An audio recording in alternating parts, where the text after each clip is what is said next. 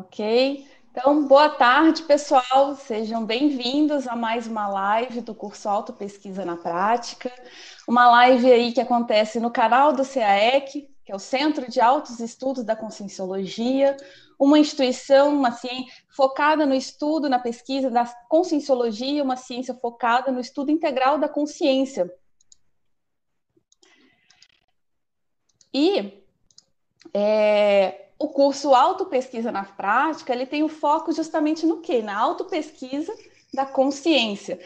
E é um curso que tem 51 professores, hoje a gente trouxe dois aqui, dois professores do curso, dois especialistas, para falar sobre o tema saúde e autopesquisa. Então, o pessoal já está chegando aqui no nosso YouTube, já estou vendo aqui o Leonardo Ribeiro, boa tarde, a Lídia Bolfe, o Djorkovic, é, então, o pessoal já está chegando, o pessoal que for chegando, se inscreva no canal, dê o seu like. É assim também a gente faz a, a divulgação aí nas redes do vídeo para chegar a mais pessoas também.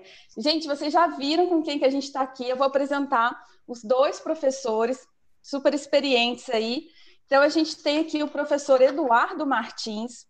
Ele é médico, graduado em medicina, especialista em cardiologia brasileiro natural de Criciúma, voluntário da Conscienciologia desde 1993, docente desde 1997, tenepsista desde 99.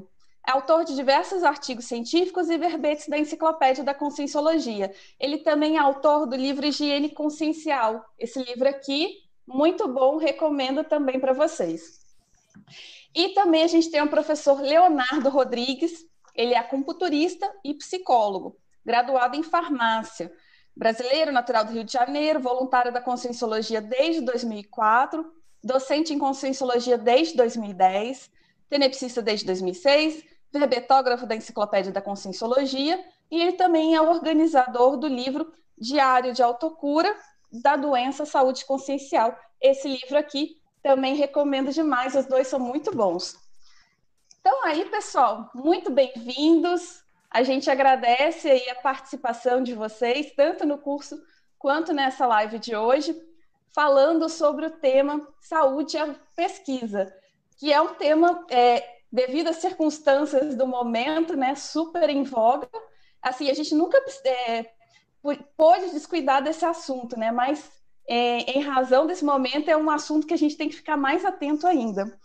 E é, que a gente já viu aqui falando da apresentação de vocês, a gente vê que vocês são profissionais da área de saúde. Mas eu gosto de perguntar, de começar perguntando aqui na live, assim como lá nas tertúlias, a gente pergunta, né, por que você escolheu esse tema? E no caso do curso, vocês dão aula sobre saúde, né? Um sobre saúde física, o outro sobre saúde energética.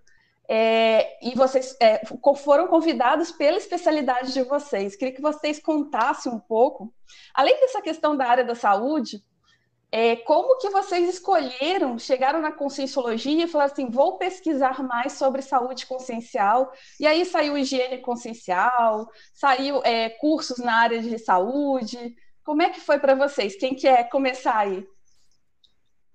Por favor, Eduardo. Então, pode ser, posso começar. Então, a minha área é a área da saúde, né? Eu fiz medicina, estudei eh, no Rio de Janeiro, na Unirio, e fiz residência em Belo Horizonte, em cardiologia. Então, é, sempre mexi com saúde, mas interessante é que eu fiz vestibular para psicologia também. Quando eu mudei para o Rio de Janeiro, eu pensei, se eu não passar em medicina, alguma coisa eu preciso fazer, né? Porque era muito concorrido. Então, eu passei para psicologia também, passei para psicologia e para medicina, para psicologia na UERJ. E aí eu optei por medicina. Só que é, atualmente eu trabalho com uma coisa que chama cardiologia comportamental. Eu comecei a entrar muito na área da neurociência para estudar a mudança de comportamento, como que se dá a mudança de comportamento. E aí foi muito legal, porque quando eu lancei o Higiene Consciencial, a Sociedade Brasileira de Cardiologia, ela tinha publicado uma diretriz orientando as pessoas, os médicos, os cardiologistas, a estudarem a terapia cognitivo-comportamental que foi um, é uma, uma, um tipo de terapia que eu estudei muito para o livro Higiene Consciencial, e a gente até tem uma, no curso Higiene Consciencial, a gente fala muito de TCC, e tem a participação do Rui Bueno, né, que é especialista na área. Então foi como o livro ele foi publicado assim num momento de muita convergência em termos profissionais, né, da minha área profissional, da minha do meu interesse de, de pesquisa, que é questão de mudança de hábito, mudança de comportamento, né, que, que junta com a parte profissional e na parte consciencial, porque a reciclagem ela implica em mudança de comportamento, né? Ninguém muda um comportamento sem reciclar. A pessoa pode mudar momentaneamente, depois volta, né? Mas quando ela faz a reciclagem mesmo, ela muda em definitivo. Então foi meio que tudo ao mesmo tempo, assim, né? Foi muito convergente, é, sincrônico, teve muita sincronicidade na publicação do livro. E, e, aí hoje é uma área que eu gosto muito de, de, falar, de debater, de estudar, e eu trabalho isso muito com os meus pacientes também. Então é meio que tudo ao mesmo tempo agora, assim, tudo convergente. Legal essa, falar... essa convergência. Diga aí, Léo. É, eu também desde cedo, né, sou, sou formado em três áreas da saúde, então a saúde é minha praia, né, eu posso dizer assim. E nas minhas rememorações, nas minhas pesquisas, eu vejo que eu já tive metido na área de saúde, assim, já participei dessa área ao longo de várias vidas e, e isso talvez tenha me trazido essa intuição desde cedo de, de, buscar essa área. É uma área que eu tenho um prazer de pesquisar. É, na psicologia, eu gosto muito da parte comportamental e da parte humanista. Então, eu pesquiso exatamente como que a gente desequilibra nosso corpo através dos nossos pensamentos, através dos nossos sentimentos e, e uma das formas de usar muito isso é através da energia. E o conhecimento chinês, ele traz muitas informações bem detalhadas é, de como a gente pode até mapear a energia, de olhar para uma pessoa. imagina você usar isso e mexer com energia para que a gente possa fazer assistência, para que a gente possa, possa focar ou fazer uma reflexão para que é, a pessoa que você está interagindo possa melhorar, possa é, perceber um aspecto que às vezes ela está perdendo energia no dia a dia, em pequenos detalhes. Então, o tom de voz, ele vai falar sobre energia, a postura da pessoa vai falar sobre energia, o cabelo da pessoa vai falar sobre energia, a unha da pessoa vai falar sobre energia. Então, assim, é uma gama de fatores, assim, que para mim é, é bem motivador, bem empolgante, de pesquisar os pequenos detalhes de como a gente pode, com pequenas mudanças de hábitos, e aí tem um, um encontro aí com o que o Eduardo falou, né? Pequenas mudanças de hábitos e comportamentos, a gente pode melhorar drasticamente nossa condição energética, nossa condição de saúde, não só física, né, que é que o Eduardo foca bastante, mas também na energia, também nas emoções e também na parte de pensamentos, na parte mental, né? Então não tem como não falar envolvendo os outros veículos de manifestação. Então é a saúde é realmente uma área que eu gosto. É, tem alguns cursos que eu sempre trabalho o aspecto de saúde. O livro da Bárbara é, e a relação com a Bárbara também foi um ponto importante né, para mexer com esse processo, que deixou claro meu histórico, alguns históricos de rememoração em outras vidas. Então, minha praia, a área da saúde, é realmente a área que eu gosto de, de mexer e pesquisar realmente. Bacana, a gente já vê aí um trafó holobiográfico, né? E é interessante que vocês comentando, é, fica bem clara essa interação entre saúde e autopesquisa. É quase, para mim, é, indissociável, né, uma coisa da outra. Então, você, quando vocês estavam falando, para mim ficou bem claro. Pessoal, a gente tem aqui, ó, a Morena Silveira chegou aqui, está dando boa tarde. A Nilce Schmidt, lá da Alemanha. A Idede Conte, a Beatriz Almeida, de Brasília, o Marcelo Rouanet, a Marise Barros, a Tereza Simona de Goiânia, a Maria Zela Padilha, Regina Krupka de São Paulo. Pessoal, lembrando para vocês que estão acompanhando aí, vocês podem mandar perguntas pelo chat, vocês aproveitem aí para interagir com esses dois especialistas aí na área da saúde. Enquanto isso, eu vou fazer uma, uma aqui, é, vou pedir para vocês comentarem, porque assim, é, você tem, é, Eduardo, sua aula no curso é importância da autopesquisa na saúde somática. E a aula do Leonardo é saúde energética. Mas aqui nessa live, gente, eu vou pedir para vocês considerarem a saúde holossomática, né? Tratando aí do paradigma consciencial. Agora a gente tem um pouquinho mais de tempo para falar, para expor, né? E assim, é inevitável, né, gente? A gente está num momento de pandemia, numa situação bem, bem, bem crítica, né? Que a gente nunca imaginou vivenciar, eu pelo menos nunca imaginei passar por uma situação dessa. E aí eu queria perguntar para vocês como é que vocês veem a questão, a importância da autopesquisa nesse período crítico, assim, na saúde, é, considerando essa situação e também o contrário, né? O quanto que a importância da saúde para a autopesquisa. Quer começar, Léo? Vai lá. Pode ser. É, esse momento, eu, eu acho que a gente vive um monte de teatros na nossa, nas nossas vidas, né? E um monte de crises. E essas crises, elas denunciam para a gente mesmo é, quantas anda a nossa saúde, né? É, se a gente se desequilibra mais ou menos, você vê que nesse período agora ficou claro para muitas pessoas que facilmente elas ficaram mais ansiosas ou mais deprimidas. O número de brigas domésticas ou violência doméstica aumentou sensivelmente. Então, isso mostra uma realidade no nosso planeta ainda muito aquém de uma maturidade evolutiva. Mas, ao mesmo tempo, denuncia para quem quer fazer autopesquisa, para quem quer melhorar a saúde de uma forma geral, é uma oportunidade de avaliar os nossos incômodos com esse teatro da pandemia. Né? A pandemia ela, ela exige ou ela cobra da gente uma responsabilidade ou uma, auto, uma autorresponsabilidade na nossa manifestação em relação ao isolamento, a postura que a gente vai ter para trocar com as pessoas, os cuidados né, de utilizar as máscaras e tudo mais, que a gente vê que muitas pessoas têm dificuldade é, com, com essa questão de respeito ao outro e a si próprio.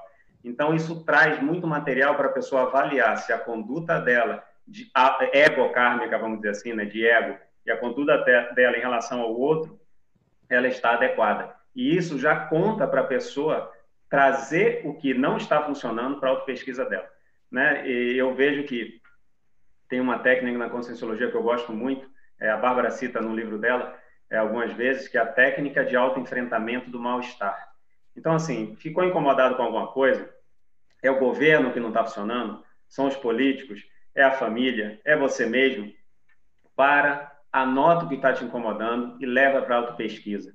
Essa reflexão é importante. Outra coisa que você pode fazer que pode ajudar muito nesse período é se inscrever no curso de autopesquisa do CAEC. Isso vai ajudar muito a você aprofundar é, um monte de professores, com cada um com sua visão, para te ajudar nessa reflexão, para te ajudar nessa autopesquisa. Né?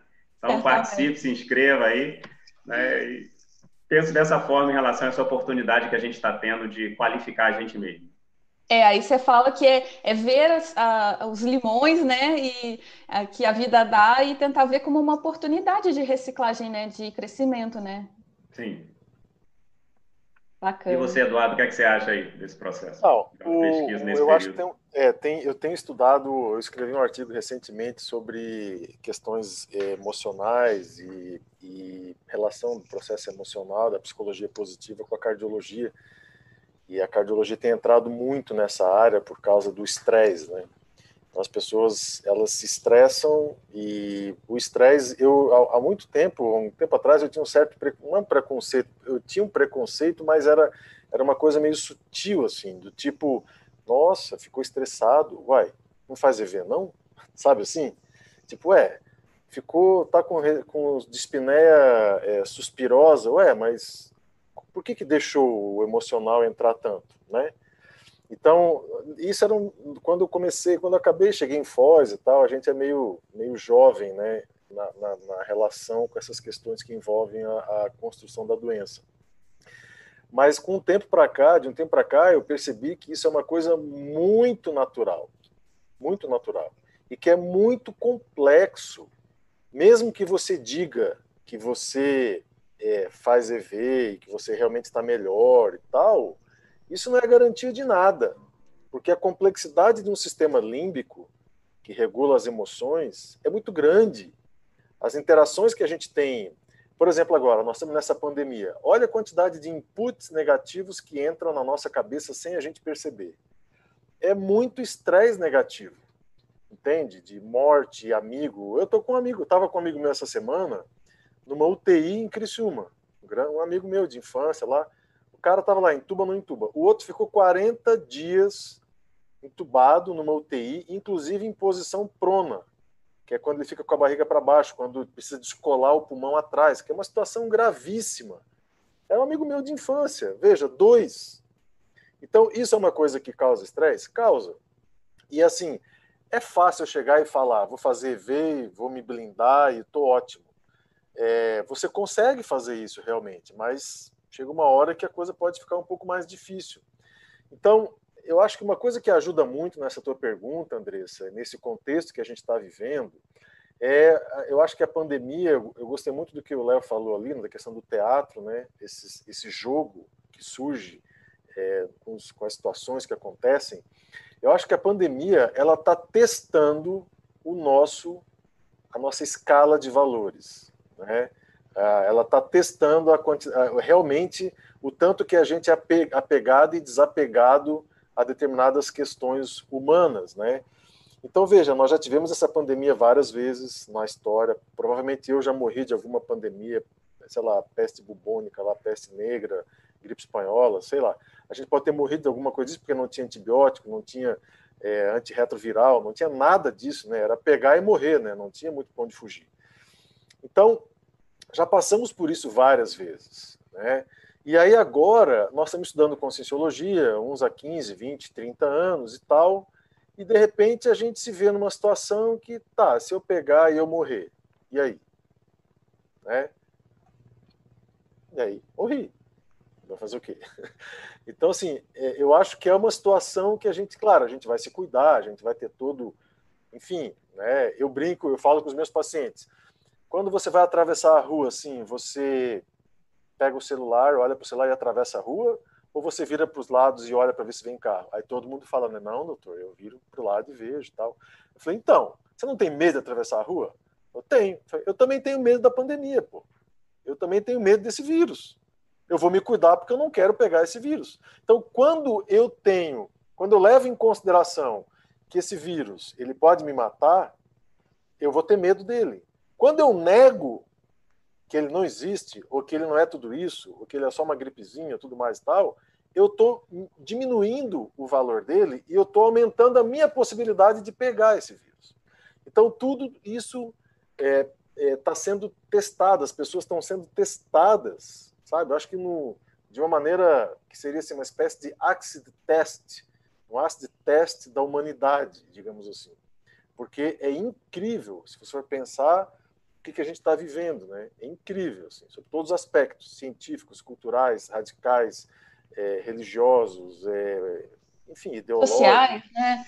Sociais. É, olha, é, é, muito engraçado, né? eu fiquei um tempo fora do Facebook e eu coloquei no Facebook e fiz um comentário. E aí eu fiz um comentário e de repente veio um monte de comentário. Eu falei, gente, você não é. pode falar nada. É muito incrível isso. Como que as pessoas estão precisando né, de responder interagir. Tal. Então, é um momento, eu acho que é um momento muito difícil e a gente está sendo testado, assim, sabe? Eu queria só lembrar aqui, antes de eu, de eu passar a palavra para o Léo, aquela, aquele livro, né, o sentido da, em busca do sentido da vida, do Viktor Frankl, que é um, foi um psiquiatra, né, e psicólogo, e ele ficou no campo de concentração só que ao invés de ele se vitimizar e ele ficar doente e, pirar a cabeça dele lá no campo de concentração, ele estudou. Ele foi estudar o comportamento das pessoas. E o livro dele é totalmente atual, né? Foi escrito no final da década de 30, no meio da década de 40, mas a pesquisa foi feita no final da década de 30. E é incrível você ver isso, né? É o que está acontecendo hoje. Ao invés de você pirar, ao invés de você ficar com pânico do troço, você pode criar um, mudar o, o LED ali e começar a estudar o que está acontecendo. Excelente dica de leitura. É interessante que vocês comentaram, eu realmente tenho essa sensação de que tá, é um período de aceleração maior aí, que as coisas estão se acelerando aí, a aceleração da história humana, né? Acho que é um período que está bem assim, e um período que faz bem repensar nossos valores, né? Eu, por exemplo, é, tenho repensado muito a questão da grupalidade, da integração, justamente esse momento que a gente não pode, né? Eu estou valorizando ainda mais é, esse processo, assim. Então foi foi bem interessante nesse sentido para pensar. E vocês comentaram também questão de emoção. E aí a gente tem pergunta aqui no chat do YouTube. É, é a pergunta do Leonardo Ribeiro. É, professores, pela medicina chinesa, a emoção está ligada ao coração. Então, atualmente, ambas as medicinas estão convergindo. Vocês querem comentar essa questão? Posso comentar. É, agregando aí o que você está trazendo, Leonardo, meu xará, é, na verdade, assim, os, os, orientais, eles pesquisam é, e as influências de cada emoção e em que órgãos ela interfere. Então, assim, tem emoções que estão vinculadas ao coração. É, eles dizem que o coração alberga as emoções, ok? Mas tem emoções que estão ligadas ao fígado, que é muito fácil, né? O Hulk lá que é verde, a raiva, o ódio, e isso gera um monte de problemas, está relacionado com desequilíbrios é, na pressão, está relacionado com questões de cólicas menstruais, está relacionado com N fatores que tão, tem a ver com o estresse, que o Eduardo falou, né? Ele falou lá dos inputs negativos. A questão é como a gente avalia esses inputs. A gente está melhorando nossa pensanidade, ou seja, nossos pensamentos, nossos sentimentos, nossa mentalidade, para dar um significado mais maduro para esses cenários. E isso é importante, porque quanto mais a gente se estresse, quanto mais a gente não consegue dar um significado maduro para qualquer coisa que desequilibre a gente, a nossa imunidade ela cai e a imunidade caiu, é natural que desequilíbrios físicos eles vão acontecer. Então a ideia é a gente ficar atento porque é, para o oriental várias emoções podem causar o desequilíbrio. E aí uma questão importante é o problema principal não é a gente ter uma emoção aqui ou outra ali. O problema é quando a gente fica repetindo aquela mesma emoção sem dar um significado, sem superar sem qualificar ou melhorar aquela emoção. Então, por exemplo, uma pessoa que está sempre impaciente, ela é candidata, repetindo ali, fica paciente 50 vezes ao dia. Ela é candidata a desenvolver desequilíbrios no holossoma, né, no corpo físico, energético, emocional e mental. Uma pessoa que está sempre se permitindo ficar desanimada, ou triste, ou para baixo, ela repetindo isso, ela vai interferir em N questões fisiológicas, é, mentais, e isso pode gerar comprometimento da saúde dela, da imunidade. Fez isso, compromete a energia? Tranquilamente. Então, o trabalho de energia, como o Eduardo falou, é importante porque ele ajuda a gente a melhorar a nossa sensibilidade, nossa percepção. Ele é mais uma informação para a nossa auto-pesquisa, mas a gente tem que dar atenção aos veículos. E como o Leonardo falou, a gente tem que dar atenção às emoções e principalmente essas emoções negativas que a gente fica repetindo com frequência. Isso pode desequilibrar muito a gente comprometer nossa saúde de uma forma geral, certo? Eduardo, não sei como é que você vê aí, você quer comentar alguma não, coisa? É, eu, eu, que eu queria chamar a atenção, é, hoje existe uma ponte muito interessante, né, sendo estudada, e nós temos um, um tratado de cardiologia que chama Brunwald, que é uma, uma ferramenta incrível, né, de estudo e completo e muito atualizado, atualizado a cada três, quatro anos, e a cardiologia ela, ela tem evoluído muito nesses últimos anos. E aí, recentemente, eu fui convidado para escrever sobre isso, sobre a questão de terapias integrativas e estresse dentro da cardiologia, fatores de risco né, dentro da cardiologia, com a psicologia positiva. E aí eu fui fazer revisão de literatura e descobri que no Branod, o último, na última edição, foi inserido um capítulo sobre o sistema HPA. Eu acho que o Léo conhece bem, né, o sistema hipotálamo, pituitário, adrenal. Eu vou colocar aqui na tela, pode ser, Andressa, para o pessoal ver? Posso colocar? Posso pode, é, acho que sim, acho que eu, se é bem... habilitado aí, a gente tem... coloca, coloca, coloca aí para a gente, para explicar melhor, né, como é, é que... É bem rapidinho, bem uhum. rapidinho, eu vou colocar aqui para vocês, quer ver? É... Mas, enfim, só, enquanto eu estou procurando aqui, eu vou explicando mais ou menos. Né? O sistema HPA ele tem essa, essa característica, essa capacidade de explicar a relação mente-coração. Né? Eu acho que agora eu consigo. É, ele, ele é isso aqui, ó. Vocês estão ah, vendo? Chegou, chegou, estamos vendo. Chegou? Tá. Então aqui, é, não sei se vocês estão vendo meu mouse, né? Aqui é o córtex pré-frontal. Uhum. Você tem essa região aqui que é do o mesencéfalo, né? E o sistema límbico, que regula a parte é, emocional. Aqui é a amígdala, a hipófise, né? Aqui a pituitária, né, o hipotálamo, perdão, aqui é o hipotálamo, aqui é a hipófise ou pituitária, a glândula, a glândula pituitária. Então, esse sistema, ele tem as emoções, é como qualquer mamífero, qualquer animal é, do reino animal mamífero, e você tem é, a suprarrenal aqui embaixo. Tá? Então, o que, que acontece? O córtex pré-frontal ele conversa com o sistema límbico emocional, E o sistema emocional, que é esse sistema aqui, e o sistema emocional aqui, ele vai ter uma, uma regulação direta dos hormônios estressores, adrenalina, noradrenalina e cortisol. Então, quando uma pessoa está preocupada, nervosa, é, esse sistema límbico, ele meio que pode se alterar independente do córtex pré-frontal. Então, o que os psicólogos muito trabalham é essa conversa para que a pessoa aprenda a falar a língua do sistema límbico, para que o sistema emocional ele não destrambele a tal ponto de inibir o córtex pré-frontal. E é exatamente isso que acontece quando a pessoa está estressada. O, a, o, excesso de cortisol no sangue inibe os receptores aqui do córtex pré-frontal. Então, os psicólogos dizem né, que a pessoa estressada ela pode chegar num ponto que é o ponto do pânico. O que, que é o pânico? Quando todo o sistema límbico ele está hipertrofiado, exacerbado do ponto de vista emo emocional, sem uma participação da racionalidade. Né? Que é quando então entra, quando o estresse chega num ponto máximo.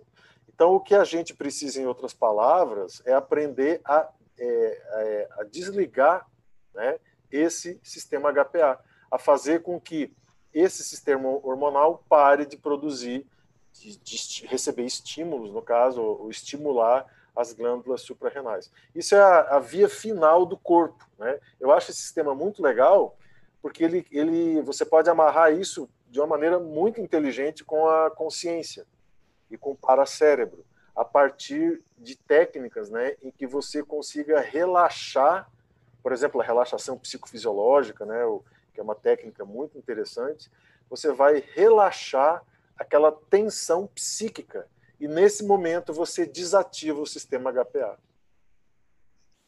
Então é isso, é uma coisa que eu gosto, tenho falado muito disso com os pacientes e, e tenho falado disso também nas minhas aulas e tal.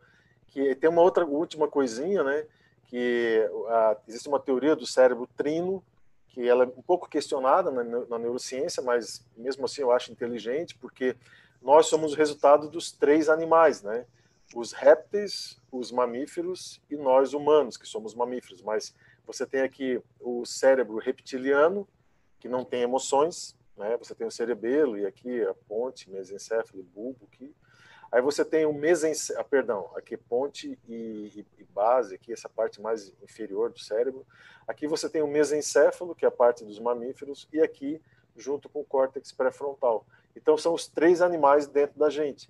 Então, nós somos anima animais, né? O que a gente precisa é fazer a hipertrofia do córtex pré-frontal, no sentido de equilibrar os outros cérebros, entre aspas, né? Mas era isso, peguei falei demais. É.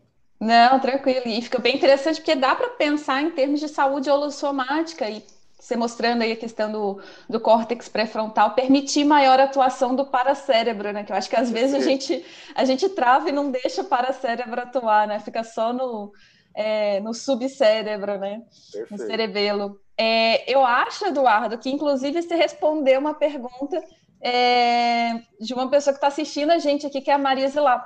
Ela pergunta assim: a pressão alta tem relação com estresse emocional? Como viver em equilíbrio neste momento de pandemia? Então, acho que você já explicou aí com o desenho, né? Como é que acontece esse, esse, essa questão do estresse. E aí, se vocês quiserem comentar mais alguma coisa com relação a homeostasia, equilíbrio, higiene consciencial nesse período de pandemia também, para complementar a pergunta dela. Vai lá, Léo. eu acho que é importante nesse período, assim, uma coisa que, como a gente tem quatro veículos de manifestação, assim, bem na prática mesmo, né? é importante sempre a gente valorizar as experiências pessoais, né? Como diz lá o princípio da descrença né? não acredite em nada, nem mesmo no que está sendo dito, experimente. Então, pegue suas experiências e avalie em detalhes cada uma delas. Por exemplo, se existe uma pressão alta, o corpo está denunciando que existe um desequilíbrio. Então, ele está tentando compensar algo. De onde vem essa pressão alta? Né? Então, por exemplo, em vários pacientes que eu tive a oportunidade, clientes que eu atendi, tanto com a acupuntura quanto com a psicologia, é, muitos tiveram estresse ou tensão o tempo todo, ativando essa parte emocional né, sistema límbico. Então, isso vai estressando o corpo, isso pode desequilibrar a pressão. Mas, é, se a pessoa aprende técnicas de relaxamento, como o Eduardo falou, isso vai ajudar? Vai. Mas o que muda é que ela, quando ela compreende a raiz dos problemas dela. Então, a autopesquisa é importante, por quê? Porque vai dizer que ela está lá com a mágoa, uma mágoa guardada a longo prazo, principalmente com muito ressentimento, com muita raiva, pode sim gerar uma pressão alta. É um fator dentro de vários, mas não só pressão alta, pode gerar uma enxaqueca, pode gerar N desequilíbrios físicos, né? imagina se gerou desequilíbrio físico, como ficam as energias, né? A pessoa vai gerar bloqueios energéticos, ela vai gerar áreas com deficiência energética, que pode piorar mais ainda o quadro é, físico, emocional. Então, assim, os veículos de manifestação, eles estão interagindo entre si. Exemplo, se cada um de nós quer melhorar a saúde de uma forma geral, escolhe uma ação pró-saúde para cada veículo de manifestação. Então, vai fazer uma atividade física, vai consultar lá o profissional de saúde, vai ver se está tudo certo, vai ter orientação do, do médico, do professor de educação física, é, de outros profissionais, se for necessário, e vai lá fazer atividade física. Vai melhorar a dieta. Isso vai melhorar em algum grau ou pode evitar doenças? Tranquilamente. Um trabalho de energético frequente ou diário, de preferência, né? É, vai ajudar? Vai. Uma leitura que ajude a gente a melhorar a nossa compreensão de mundo, sobre a nossa realidade, também vai. Assim como superar algum traço, é, um trafar, uma dificuldade qualquer, né, um traço fardo, também pode ajudar a gente a melhorar a nossa saúde de uma forma geral. Né? Então, tem uma frase que eu gosto, assim, que, que é aquela história, assim, né? Uma vida sem desafios é uma vida perdida, né? Desafios evolutivos, não estou falando de qualquer desafio. Então, se a gente tem uma dificuldade, coloca aquilo como desafio e corre atrás de superar aquilo. Equilibrou as emoções, o corpo agradece drasticamente, o holossoma agradece drasticamente. É uma coisa que eu gosto, Léo, de falar é sobre como eu, trabalho, claro, a gente trabalha dentro da conscienciologia há muito tempo com holossoma, né? Então, assim, é, e eu pude, com a medicina, a gente, eu acabei estudando mais o processo somático. Eu faço uma analogia para os pacientes que entendem alguma coisa de conscienciologia, não dá para a gente falar isso com todo mundo, né? Mas a, a saúde física é como se ela fosse as sapatas de um prédio. Tá? Então você vai construir um prédio. Então esse prédio tem que estar com as sapatas ali, a base, a fundação, tem que estar muito bem feita, muito, senão o prédio cai. As, as saúdes, por exemplo, emocional, espiritual, intelectual, enfim, energética, ela precisa se assentar num corpo saudável. Né? Porque é muito difícil você ter um corpo doente, a não ser que seja um serenão oligofrênico. Né? Mas, assim, tirando as exceções das exceções, é muito difícil um corpo doente, por exemplo, uma artrite, uma pessoa com artrite, com as, as, as articulações todas doendo. É difícil falar em equilíbrio emocional. Né? Com certeza. É extremamente desafiador. Uma pessoa que tem enxaqueca, você falar para ela para manter a calma, é difícil, claro, ela, ela pode tentar fazer força e tal, mas é sempre mais difícil. Na hora que ela vai lá, fibromialgia, por exemplo, a pessoa Normalmente é o quê? É uma pessoa sedentária, que não faz atividade física, parada em casa, com algum nível de alteração emocional, com uma depressão like, ou alguma, alguma depressão mesmo, um grande mal, sei lá. Ela, a tendência, o corpo começa a doer. Corpo parado é corpo doente. E aí você vai falar do equilíbrio emocional. Beleza, importante. Ela vai fazer psicoterapia, ela vai, às vezes vai no psiquiatra, vai tomar algum remédio e tal. Se ela não fizer atividade física, é chover no molhado. É chover no molhado. Por quê? Porque a terapêutica da fibromialgia, hoje, a gente sabe, é o exercício físico. A pessoa que faz atividade física regular, ela praticamente trata a, a fibromialgia. E aí, quando você junta exercícios físicos, por exemplo, nesse caso da fibromialgia, com uma terapia bem feita, bem indicada, com um processo de acupuntura, por exemplo, a questão é, chinesa, que eu gosto muito, né? o Léo, o Léo não estou falando isso aqui porque o Léo está aqui, não. Eu faço isso no meu consultório, eu indico muito isso. É, acupuntura e homeopatia, enfim, e, e, terapias que antigamente se falava de chamavam de alternativas e hoje a gente chama de integrativas, né? São, são, são terapias que integram, que compõem um todo, né? É, veja, a chance de, de cura é, é praticamente certa. Né? Eu tenho pacientes idosas, assim, com fibromialgia, há mais de anos sem dor. E elas fazem piada no consultório, porque agradecem muito, porque depois da academia tudo mudou na vida delas. Tal. Até osteoporose cura. né? Uma, um estudo publicado na, pela Universidade de Michigan mostrou isso, né? Exercício físico, treinamento resistido é uma das, das formas de terapia da osteoporose. Então, é tudo muito difícil de se falar sem exercício físico. É muito difícil.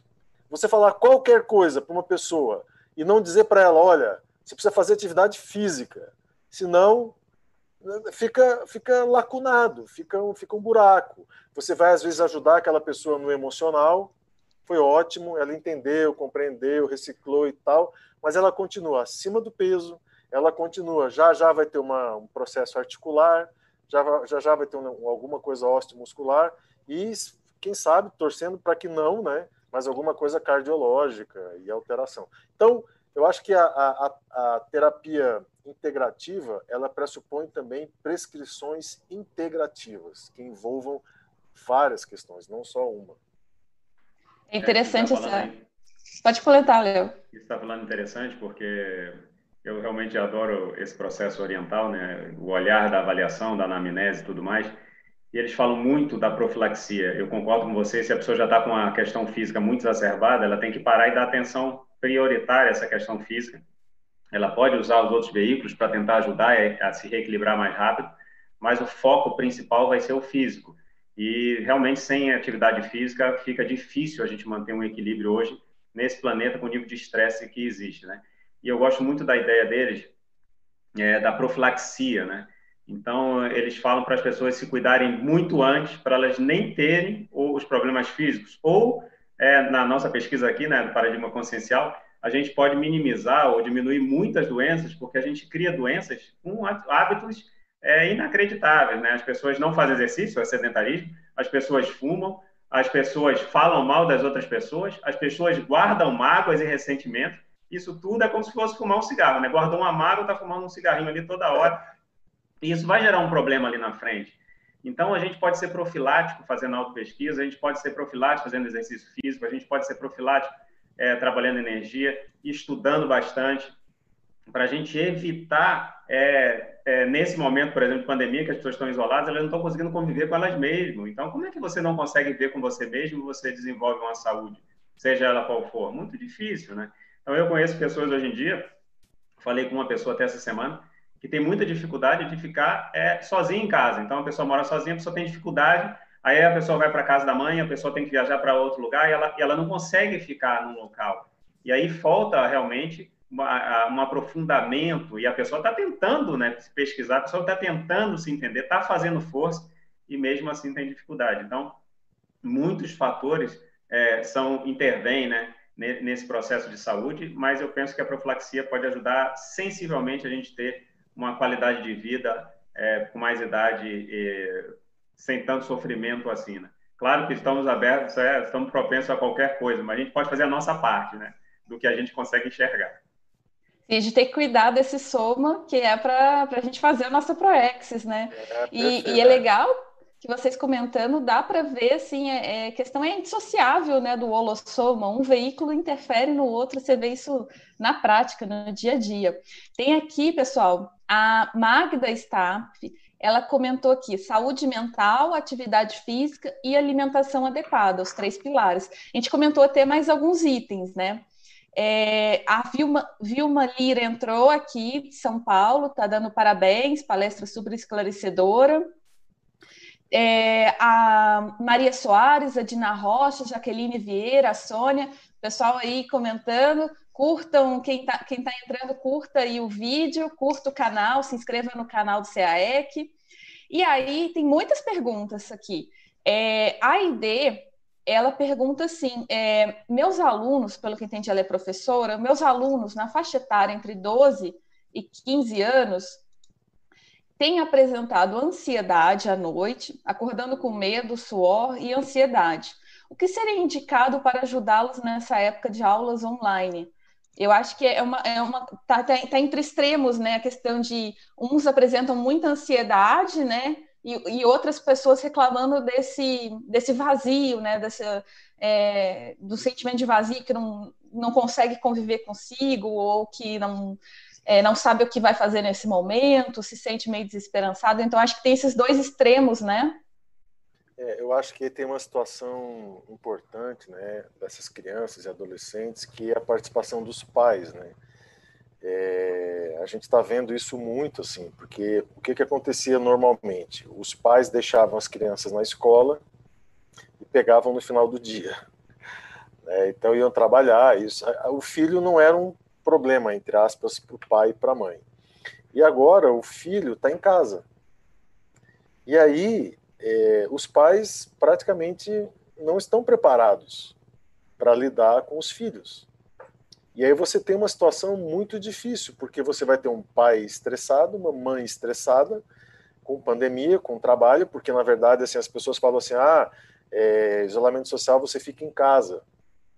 Você fica em casa e é muito pior do que você ir trabalhar. É muito pior, porque você está em casa, aquela, aquela situação, é, aquela sensação de não engajamento, né, que o Léo estuda isso lá na psicologia, a pessoa não, parece que não está engajada, porque está em casa, está de pijama, trabalhando, parece que não tem os amigos, não tem uma relação profissional. Quer dizer, isso já é uma coisa que, que altera a, a relação dela com ela mesma e com o trabalho. Você tem o filho que precisa assistir live, às vezes a criança é pequena e dá problema, e dá trabalho na live, tem que ficar ali do lado e tal. Você tem a rotina de casa, né, que normalmente as pessoas podiam ter alguém para ajudar em casa e esse alguém pode não estar tá vindo por causa da pandemia, conforme a cidade, conforme o bairro no Brasil.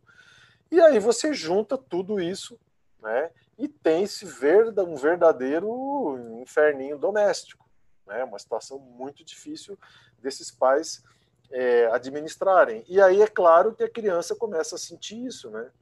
Eu acho que isso tem muito de um acúmulo, talvez é, da maneira como os pais estão lidando com a pandemia com seus próprios filhos. E, e, por último, assim, uma coisa que você comentou na pergunta anterior, Andressa, sobre a questão da higiene consciencial, uma coisa que eu gosto muito de, de falar nesse momento, né, é a importância da tomada de decisão. Tá? A importância da tomada de decisão. Muitas pessoas aprendem a fazer estado vibracional, mexer com energia, refletir, tal, circular energia, exteriorizar, só que às vezes essa não é a decisão que tem que ser tomada, é, é fazer EV. A decisão que tem que ser tomada é tomar uma decisão.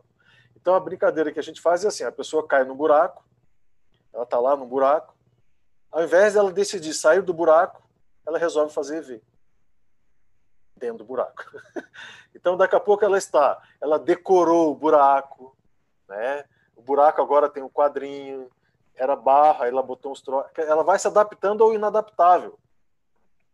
Entende? Então, é muito importante, por exemplo, nesse momento de pandemia, a pessoa não esquecer daquele conceito lá de, de homeostase, padrão homeostático de referência. A homeostase do planeta não é essa. Nós estamos num período doente. Então, o planeta como um todo, a sociedade, as pessoas, nós estamos doentes. Não precisa muita pesquisa para ver isso, né? Basta você ver como é que as pessoas estão preocupadas, com medo, oscilação de pressão, arritmia, síndrome de intestino irritável, é, dispneia suspirosa, tudo que tem a ver com o quadro ansiogênico. Então, esse não é o referencial. Eu acho que esse é um ponto importante. Por quê? Porque aí você vai saber que você vai voltar para o que você era, caso você não esteja nesse, nesse processo. E você vai ajudar também as pessoas a voltarem para um padrão de homeostase. Eu Isso, acho, Eduardo, Eduardo que... Opa. Não, só complementar ali, que, que isso que eu acho muito importante que você está trazendo, é a questão da gente manter o otimismo, mesmo nesse período. Acho que isso é muito importante, né? Exatamente, não perder isso. E essa questão da tomada de decisão, a pessoa vai tomar uma decisão importante, que é ter uma rotina útil, né? E imagina os adolescentes e as crianças com uma rotina útil. É dificílimo a gente imaginar isso, né?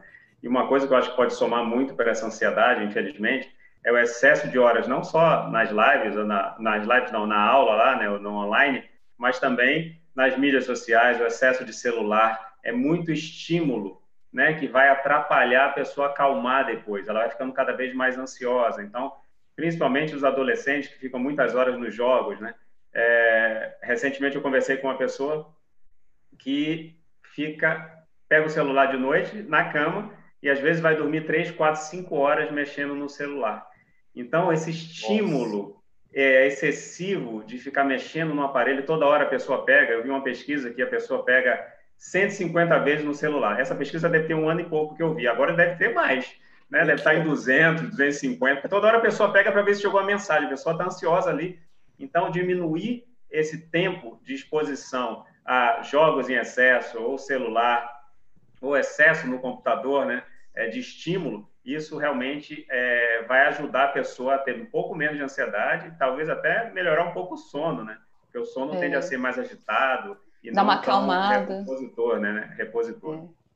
Isso que você está falando é bem interessante mesmo, porque às vezes é, eu tenho me interessado muito por esse tema da leitura nos meios digitais, né? E a gente vê que diminui a concentração para caramba, diminui a atenção, você não aguenta ver muito texto mais longos, mais profundos. Então, tem, tem uma série de impactos mesmo. É, e, a, e, eu estava lembrando também que no caso dos adolescentes, a questão do exercício físico, né, a importância. Tem, tem conversado com algumas pessoas que falam quanto que está difícil de levar as crianças para fazer exercício, para fazer atividades, e quando elas fazem, elas se sentem bem melhores, né? Mas em virtude desse contexto, né? O exercício ajuda a gente a desassimilar energia, né? Ele melhora toda a parte cardiovascular, que é importante, mas ele ajuda também na questão de desassimilação energética. Então, o exercício, além de ajudar o físico, ajuda a energia, ajuda o raciocínio, porque melhora a parte cerebral, é, ajuda as emoções, porque vai liberar várias substâncias que vai acalmar. Então, assim, não tem como fugir do exercício. Reforçando aí o que o Eduardo falou, que eu falei anteriormente também, é, o exercício é fundamental até para a questão da ansiedade, né? Muito bom. Gente, tem uma pergunta aqui da Beatriz Almeida. Ela fala assim: ó, qual a participação do nervo vasovagal no aumento do estresse? Como se dá essa comunicação? Não, é assim, ó, esse a gente pode ajudar. É, o nervo, na verdade, não é nervo vasovagal, é o nervo vagal, chama nervo vago. Tá?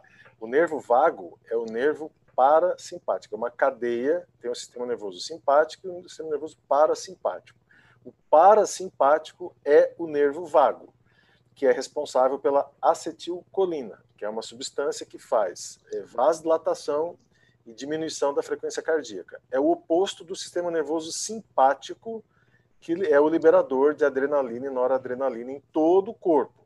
Então, na verdade, ela usou o termo vasovagal Vasovagal é uma reação que dá de proteção, normalmente, do cérebro quando a pessoa está num risco iminente. Tá? Então, ela apaga, ela apaga a pessoa, a pessoa desmaia. Então, são aquelas pessoas que desmaiam por algum motivo, quando estão, é, enfim, tem várias maneiras, né? A pessoa pode desmaiar e a gente vê isso muito em consultório. Mas a, a, ela pergunta em relação à pressão, né? Como é que é aqui que ela pergunta? É como se dá essa comunicação no aumento do estresse? Ah, em relação ao estresse. Não, o que acontece é que o, o é o oposto. Quem, quem modula estresse é cortisol, adrenalina e noradrenalina, tá? E quando é, por exemplo, você viu um cachorro, o cachorro vai te morder, você sai correndo. Isso não é uma resposta do sistema HPA.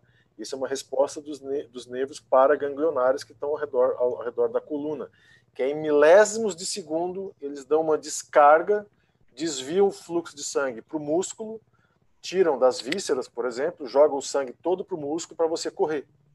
Tá? Então isso é em milésimos de segundo. O estresse já é mais crônico, já é mais pelo sistema HPA. Ele vai lentamente aumentando essa produção com a tensão psíquica, lentamente vai aumentando a produção desses hormônios que são geradores de hipertensão.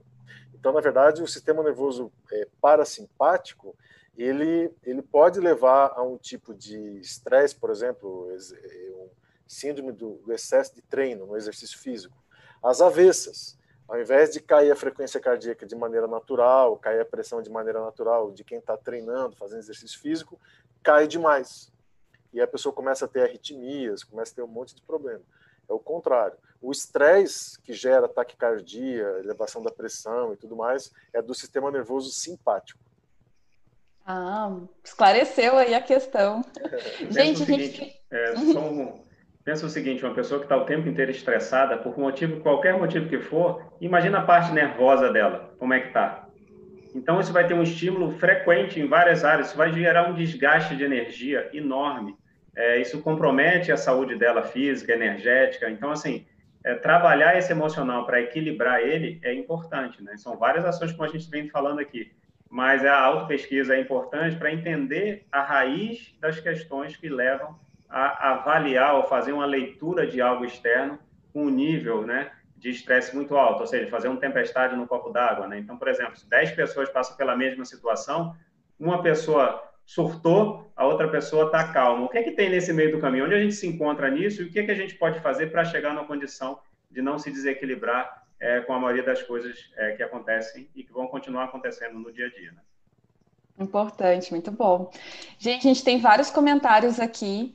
Então, a Lídia Bolf, ela falou assim, ó, excelente palestra, aproveitei esse período de reflexões com a pandemia e tomei uma decisão evolutiva que estava adiando há alguns anos, tem sido muito produtivo. Que bom, Lídia, parabéns aí. É, a Tereza Simona fala assim: excelente esse exemplo de pessoa no buraco fazendo EV. Desmistificação versus EV. Parabéns. É, e temos uma pergunta aqui também do Djorkovic. Ele pergunta assim, gente: se eu tenho uma doença congênita, por exemplo, como eu posso utilizar isso para fazer autopesquisa? Aí acho que já traz as questões da paragenética também, né? É, Quem quer comentar aí? É, eu acho bem interessante essa, essa pergunta, porque ela, a gente já, já fez algum debate sobre isso nas nossas reuniões lá do Círculo, né? que ela suscita o pensamento do trafor e do trafar. Então, por exemplo, é, eu vim nesse soma aqui, tá? E aí eu estou administrando alguns trafares, é, o meu mega trafor, meu mega trafar e tal, nessa situação aqui. Se eu tivesse vindo num outro corpo, de outra maneira, será que é, os, eu, eu conseguiria lidar com essa nova realidade a partir dos meus trafores atuais? Então, isso é muito interessante, esse exercício, para você se colocar no lugar do outro. Né? Quando você vê uma pessoa que tem um outro soma, não importa qual seja, mas é, é diferente do seu, ou às vezes uma pessoa que tem uma limitação no soma e você passe a pensar: se eu tivesse essa limitação, como é que eu ia lidar com isso? Entende? Então, essa questão da doença congênita, ela, ela suscita esse tipo de, de pesquisa, eu acho que ela é bem interessante de fazer em quem não tem a doença e também em quem tem a doença, claro. A gente fez uma, um círculo mental somático recentemente com o João e foi muito interessante, ele trouxe o problema cardiológico dele congênito, né? De como que foi, foi o, o, círculo do macrosoma, não foi? Do macrosoma, exato. Muito legal, muito interessante, né? Então, eu acho que é um quem está assistindo aqui essa live e depois quiser puxar lá esse círculo, foi feita uma, uma. No ciclo tinha a Stephanie, o João e eu acho que tinha mais um, o Alexandre Nonato. Tinha o Roberto Lime e o Alexandre Lime, Nonato. Alexandre Nonato, exatamente. Muito interessante então, esse círculo, vale a pena dar uma olhada. Exatamente. Então, isso mostra a questão da autopesquisa na doença congênita. Quer dizer, a gente já debateu isso, né? E lá tem muitos comentários, muitas abordagens interessantes para estudar. Eu concordo e acho que não é de graça que a gente nasce com determinado desequilíbrio né, com uma determinada doença, então a paragenética está aí e isso vai dar várias dicas de pesquisa, né? Então, quais são as emocionais que podem gerar esse desequilíbrio? Né? Que a gente repetir aquela emoção pode gerar uma doença numa próxima vida. Ou se a gente, é, é, vamos dizer assim, supera aquele trafar ou aquela emoção que está contribuindo para essa doença, será que a gente limpa a nossa genética, a gente melhora a genética para a próxima vida? Então, tem vários fatores que interferem numa doença congênita e vale a pena, ela serve sim para autopesquisa e dá para aprofundar muita coisa com vários detalhes comportamentais, não só emocionais, de formas de pensamento também, né, a pensanidade em si, interferindo para gerar um desequilíbrio ou até, se a gente vai melhorando a pensanidade, para limpar esses é, desequilíbrios genéticos, vou chamar assim.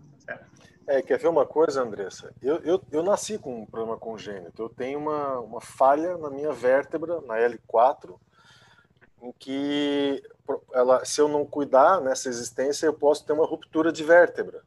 Né? Então, é uma coisa gravíssima. Então, é, enfim, eu passei a minha vida inteira com dor nas costas, já fiquei travado no, no sofá, de não conseguir para trabalhar, enfim, mas travar mesmo, de não, não conseguir uhum. mexer a perna. E o que que me hoje faz eu correr, fazer academia, tudo mais, são os exercícios físicos. Então, o que eu falo para os pacientes é o seguinte: a sua postura diante de uma doença, ela não pode estar atrás da doença.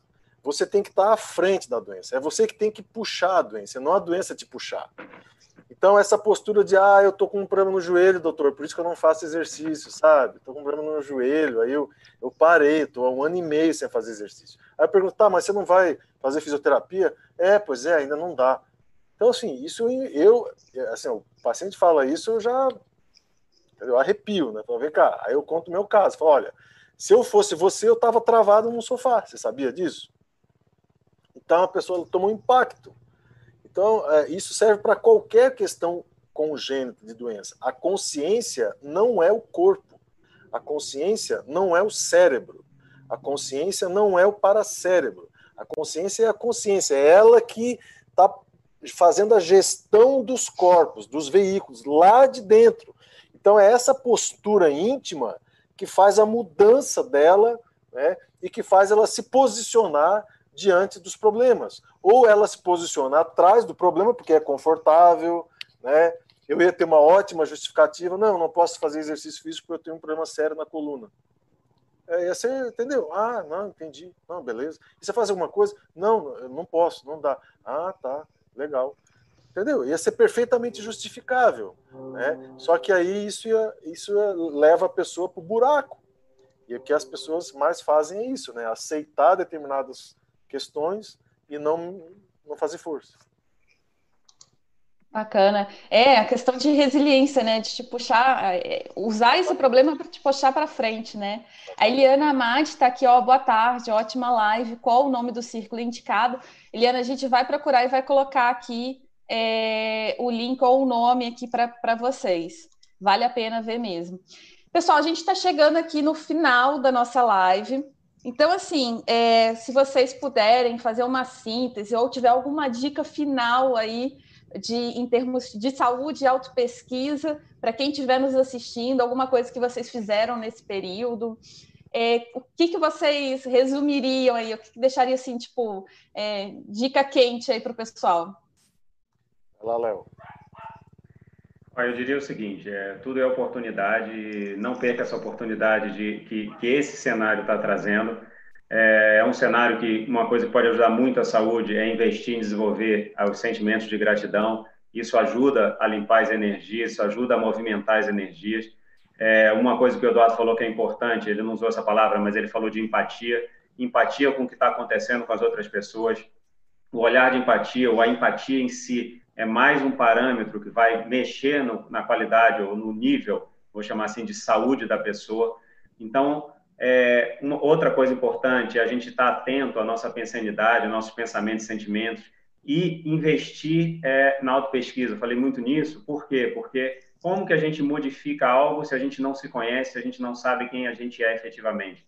Então, tem muitas informações é, na nossa manifestação no dia a dia, seja em formas de pensar, sejam algumas emoções que a gente repete, a gente sabe onde a gente pode melhorar e a gente se enrola, a gente sabe o que a gente deveria parar de fazer e a gente continua fazendo, a gente sabe o que a gente deveria passar a fazer para melhorar a nossa saúde e a gente continua se enrolando, né? Logicamente que não é todo mundo, mas é muita gente nesse cenário atual. Então, mesmo desanimado, vá fazer exercício físico, mesmo desanimado, vá trabalhar energia, mesmo desanimado, invista meia hora, uma hora em sentar e se pesquisar, em trocar com pessoas que você confia para ampliar isso, é, essa autopesquisa. E como eu falei antes, se inscreva no curso aí da autopesquisa na prática do CAEC, que vai te ajudar, com certeza. E você, Eduardo, o que, que você deixa aí, faz esse fechamento aí, deixar de síntese para quem estiver assistindo a gente? Olha, é, eu queria chamar a atenção assim para alguns pontos é, dessa temática que eu, eu, considero assim fundamental. A primeira coisa que eu vejo é o seguinte: é uma questão de valor. Então, a vida ela vem sempre em primeiro lugar. Tá? Então, é, o que sustenta a vida é a saúde. Ponto. Então, assim, você é, quer é, levar adiante a sua programação existencial, né? Você é, sente que que não é só isso, que tem coisa a mais, que tem assistência, que tem amparador, ótimo, é o seu parapsiquismo atuando, são seus feelings, são suas parasinapses.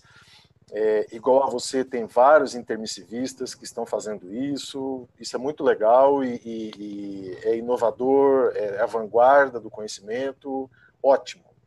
Só que isso, é, no longo prazo, numa vida de 90 anos, vai depender diretamente da sua saúde. Diretamente.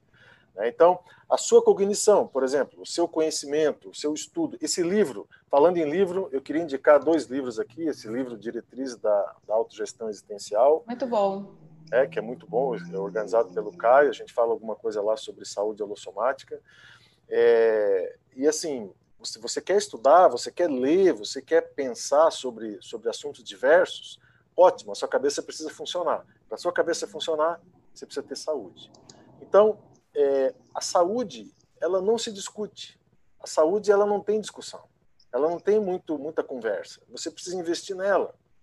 E o que a gente vê na maioria das pessoas é uma, uma distorção axiológica, uma distorção de valores. Isso envolve até a conscienciologia. A pessoa pensa assim: não, a, a, a minha IC vem em primeiro lugar. Aí ela não faz mais nada. Ela cuida da IC dela, ela cuida do voluntariado dela, ela não faz exercício porque ela não tem tempo, porque a ProEx dela é muito importante. Então, assim, daqui a pouco ela está obesa, sedentária, estressada com trabalho voluntário. E eu já vi isso. Então, é uma completa distorção axiológica. Então, na medida que você entende que a sua vida vem em primeiro lugar, depois vem a saúde, que é o que sustenta a vida, depois desses dois elementos de valores, vem todos os outros. Você vai atender as pessoas, você vai se educar, se reeducar, você vai ler, você vai estudar, você vai ter relações, enfim, você vai poder cuidar das pessoas. Mas se você não tiver saúde, você não vai conseguir cuidar de ninguém. Você vai ser cuidado. Então isso precisa ser muito bem, na minha opinião, né? Precisa deixar isso muito claro para que as pessoas é, não invertam os valores e daqui a 10, 15 anos estão todos doentes, voluntários da conscienciologia doentes. Isso é uma, é, não dá. Né? É, é, é contraproducente, é, é, digamos assim, é o contrário do que a gente realmente é, pretende né, com a conscienciologia, que é melhorar a humanidade, melhorar a si mesmo, melhorar os outros, enfim. Então, acho que essa mensagem final sobre valor, saúde e vida, ela pode ser uma, um princípio diretor para que as pessoas consigam executar suas ProEx, né, suas programações existenciais. Beleza. Gente, eu queria falar um pouco também do curso Autopesquisa na Prática. Quem quiser conhecer mais, ele está lá na página do CAE, que tem um link, é só clicar. A gente pode deixar aqui no chat também o link para essa página. É um curso que tem 51 professores, tem 77 aulas, tem uma gama aí de, de especialidades, de especialistas aí em diferentes áreas, que vai desde a parte do que é autopesquisa até assuntos mais avançados. E para mim o diferencial é que você, é, desse curso é que você consegue fazer a qualquer tempo, né? Que as aulas estão todas gravadas e você assiste de acordo com os seus horários. Você vai fazendo a sua programação. Então fica a dica para isso, para é, vocês quiserem conhecer mais o curso, ir lá na página do CAEC. A gente agradece enormemente aí a participação dos professores aí, professor Leonardo Rodrigues, professor Eduardo Martins eu, particularmente, não sou da área da saúde, aprendi um monte aqui nessa live, então já, já, já, já começou o esclarecimento aí por mim, então já agradeço aí e acho que vai ajudar bastante gente aí que está assistindo também. Quem está assistindo, aproveita, curte o canal, se inscreva no canal, curta o vídeo, isso vai ajudar na divulgação é, dessa live para assistir, esclarecer outras pessoas também. É, e tem um pessoal que está agradecendo bastante, o Leonardo Ribeiro, a Nilce Schmidt, a Penha Mendonça, a Magda Staff, a, a, a Dina Rocha de Portugal. Essa live está chegando aí internacional, aí, a Nilce Schmidt, é, a Beatriz Almeida, Maria Lapadilha. Então é isso, a gente agradece a participação de todos, já faz o convite aí para a próxima live, que é o tema Princípio da Descrença, outro tema bem relevante aí nesse período de pandemia. Vai ser no dia 29 do 8, é o último sábado do mês de agosto. E agradece aí os professores a presença, agradece o apoio aí do pessoal que está nos bastidores, o Everton Livramento, a Adriana Kawati, a Fernanda Schroeder também aí, dando apoio aí nos bastidores aqui da live. É, a gente agradece vocês, então até a próxima live. Até a próxima, a gente que agradece a oportunidade para vocês, tá bom? Parabéns aí para o SEAC. Abraço. Tchau, parabéns.